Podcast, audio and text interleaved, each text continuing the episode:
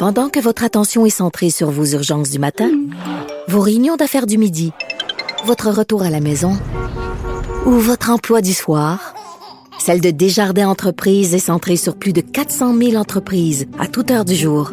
Grâce à notre connaissance des secteurs d'activité et à notre accompagnement spécialisé, nous aidons les entrepreneurs à relever chaque défi pour qu'ils puissent rester centrés sur ce qui compte, le développement de leur entreprise.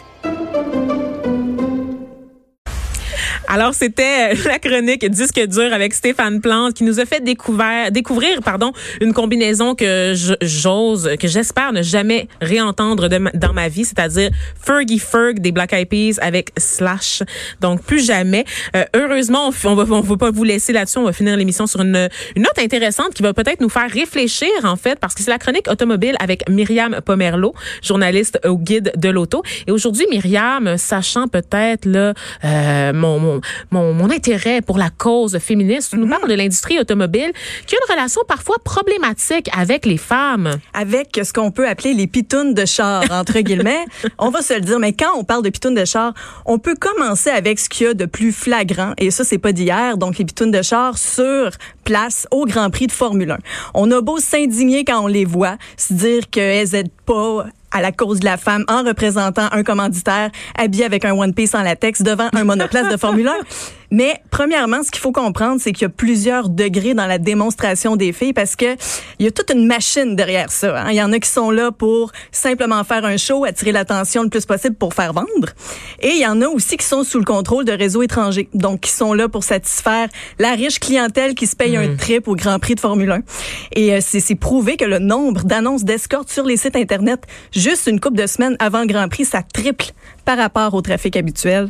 Donc, eh euh, puis on le sait en ce moment, il y a une commission là qui se penche sur l'exploitation sexuelle. Donc, on sait que parmi ces annonces d'escorte, il y en a qui n'ont pas nécessairement 18 ans. Hein? Non, parce que c'est une période euh, particulièrement euh, importante pour consommer les services de très très retenir les services de très très jeunes filles. Au niveau de la pédophilie, voilà, voilà, voilà, voilà. Très trash. Ouais. ouais. Et puis, au niveau de la Formule 1, ben, as même François Dumontier qui préside ce grand événement-là, qui laissait lui aussi, tu sais, comme, comme il peut avec son exposure de contrer l'exploitation sexuelle en engageant du personnel mix, des employés qui sont vêtus de façon très professionnelle. Il a lui-même fait plusieurs déclarations pour prendre position contre ça. Puis il avise ses partenaires sur la tenue vestimentaire de leurs représentants dans les soirées privées. Hmm. Et euh, le problème réside là, c'est vraiment les constructeurs, c'est vraiment les compagnies de pièces racing et compagnie qui engagent, qui embauchent les femmes et les femmes qui disent oui à ça. Parce que le choix revient toujours à la femme de dire oui ou non. Peu importe où tu es dans ta vie, au plus bas.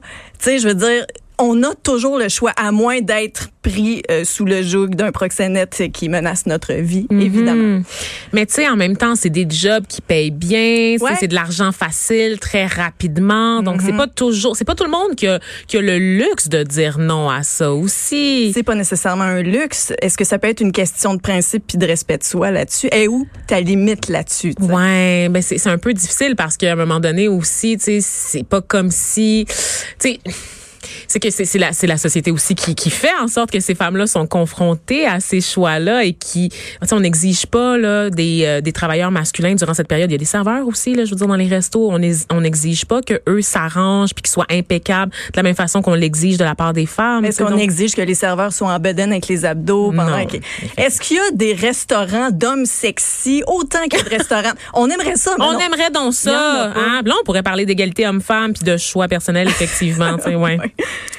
Exactement. Mais c'est la pourriture du système parce que oui, c'est encouragé, c'est lucratif de mettre les femmes à demi dénudées devant les charneux. On les paye en conséquence, comme tu dis. Puis euh, c'est les gestionnaires de marque, c'est les directeurs marketing, c'est les clowns en charge du développement événementiel qui font partie du problème à 50% L'autre 50% du problème, c'est peut-être la plaie ouverte, c'est peut-être la fille qui va dire oui à tout ça. Et c'est juste, comme je te disais, une question de perception, de limite et d'éducation aussi.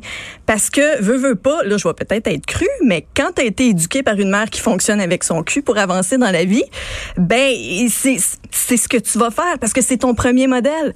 Tu sais, ton entourage proche, euh, tes, tes amis à l'adolescence qui ont peut-être moins de scrupules à se montrer ou à repousser leurs limites, tu vas penser toi aussi que c'est normal, surtout si tu es jeune, surtout si tu as 14, 15, 16 ou 17 ans.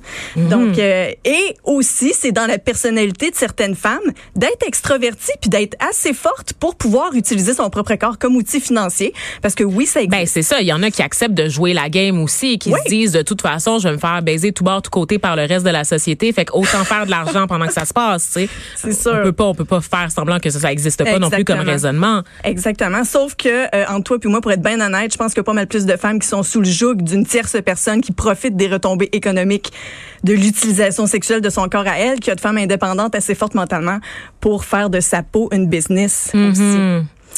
Donc quand même, euh, puis mais tu sais, c'est c'est quand même délicat parce que je, je comprends ce que tu dis, mais j'ai peur qu'on qu'on juge ces femmes-là parce que ça, ce, ce genre de, de raisonnement, de raisonnement là, quand même amène un jugement à l'égard des femmes qui font le choix, tu sais, parce que il reste qu'on les met dans des situations où est-ce qu'elles sont très très vulnérables, tu sais, et qu'on est dans une situation qui qui menace euh, leur sécurité aussi. Euh, donc euh, Tout dépendamment des cas. quand on les oui. traite comme des pièces de viande, tu sais, fait que je, je je sais pas si moi j'aurais plus tendance vraiment à pointer du doigt l'industrie Mm-hmm. de l'automobile plutôt que vraiment les femmes qui font le choix de jouer la game, non? J'aurais tendance à pointer les deux du Ouais. doigt parce que les deux font partie du problème. Parce que si les femmes disaient peut-être un peu plus non et même pris vraiment au dépourvu, il y, a- il y a toujours façon de pousser ses ambitions d'une façon... euh, je cherche le mot.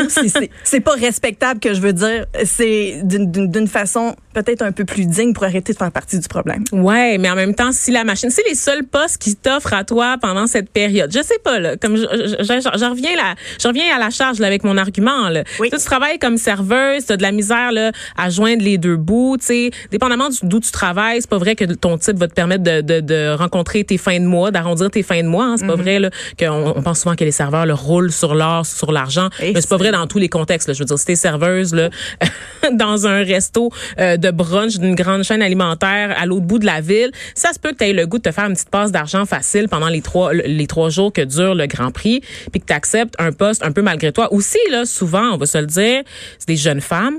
C'est pas nécessairement annoncé comme ça. Tu penses arriver dans un lieu, moi je- ça m'est arrivé là, j'ai des amis à moi qui sont allés passer des entrevues qui sont des serveuses, qui sont tout à fait respectables comme jeunes femmes, qui arrivent pour passer une entrevue, puis là on leur demande ben là, tu vas-tu te mettre en décolleté, tu vas-tu te mettre en talon, as-tu des photos de toi pour que je vois? Tu tu t'attends pas nécessairement à te faire proposer ça quand tu arrives dans un bureau pour une entrevue, de te ramasser face à un employeur qui a des, ex- des, des attentes face à ton apparence durant ce, ce- cette fin de semaine-là. Je sais qu'on en parle de plus en plus, mais on penserait qu'il y a un changement d'attitude à travers ça parce que justement, on dénonce de plus en plus cette culture-là et pourtant, les choses sur le terrain ne changent pas. Donc, sur le coup, tu as 19 ans, tu te fais dire ça par un employeur, qu'est-ce que tu fais? Ben moi honnêtement, je sais pas. Je dis pas non immédiatement là, j'y pense là. Ok. pense très sérieusement. Puis je pense pas c'est parce que j'ai des je pense pas que c'est parce que j'ai des valeurs euh, plus libertines ou que je tu sais je pense pas que c'est une question de d'influence de ma famille ou quoi que ce soit, c'est que j'ai besoin d'argent puis c'est une façon rapide d'en faire, je sais pas. Je sais pas, je me pose la question. Ben, on peut peut-être bifurquer aussi vers euh, les hôtesses de salons de l'auto internationaux aussi. Parce qu'il y en a beaucoup, puis il y a énormément de salons de l'auto mondiaux. Parce que, attention, là aussi, faut relativiser, parce que de salon en salon, les hôtesses sont différentes. Les hôtesses au salon de l'auto de Tokyo, exemple, oui, sont habillées sexy, c'est des jeunes femmes asiatiques, des maudites belles filles, on va se le dire. sais. Ça, il n'y a pas de doute là-dessus. Mais au salon de l'auto SEMA de Las Vegas, qui est un salon où on présente les dernières technologies, surtout avec des véhicules modifiés, ben là, euh, ça y va un peu plus aisément. Là. Il y a du talon aiguille au pied carré et euh, justement, c'est des entreprises de pièces racing, c'est des constructeurs, encore une, encore une fois, qui font leur embauche et qui, selon moi, alimentent le problème de vouloir aller mettre des belles filles devant des chars qui sont assez spectaculaires pour prendre le plancher à eux autres tout seuls, tu sais, on va se le dire. Puis d'un autre côté aussi, tu sais, im- imagine un grand rassemblement, un symposium de, de, de, de tous les produits de coiffure, les maquillages, toutes les plus grosses marques sont là, Revlon, L'Oréal et compagnie. Et là, moi, je pense pas que la directrice marketing de Lise Wattier va aller mettre un super beau gant en bedaine avec des abdos pour faire la promotion du fort à paupières. Pourquoi? Parce qu'il n'y a pas rapport là.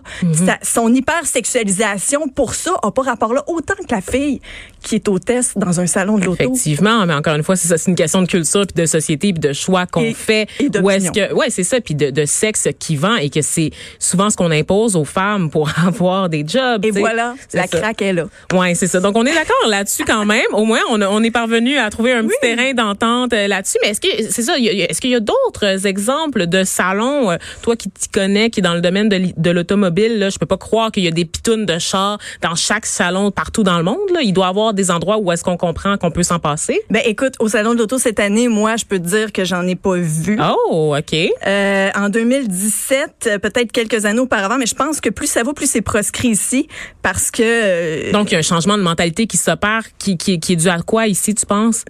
peut-être à la mobilisation, peut-être dû à des chroniques comme on est en train de faire en ce ah, moment. Qui sait? Peut-être le fait qu'on en parle plus ici qu'ailleurs. Peut-être qu'aux États-Unis c'est plus ancré. Euh, je peux pas te dire, mais je suis vraiment contente de voir que euh, il y a beaucoup plus de porte-parole comme Mélissa Desormeaux-Poulain ou encore, euh, mon Dieu, excuse-moi. Ben non, le, le nom, euh, moi j'y connais, je les connais Marie pas. Lou mais Wolfe, Marie Lou Wolfe, ah oui, c'est ça. Donc on peut T'sais, voir aussi dans les pubs à la télévision, là, pour qui sont, Chevrolet, si je me sont- trompe pas. Exactement. Donc, Qui sont des modèles féminins forts, Voilà. qui misent sur autre chose que leur apparence. des là. femmes de carrière. Voilà exactement, donc qui attribuent leur succès à autre chose que leur apparence physique. Donc euh, c'est vraiment encourageant quand même de voir euh, ce courant-là qui, qui change dans l'industrie. Exact. Donc Myriam Pomerleau, je le rappelle, journaliste au Guide de l'auto. Merci pour cette chronique et ce débat fort intéressant. Merci C'est d'ailleurs euh, ce qui conclut l'émission d'aujourd'hui des effrontés. Geneviève Peterson sera de retour avec vous lundi.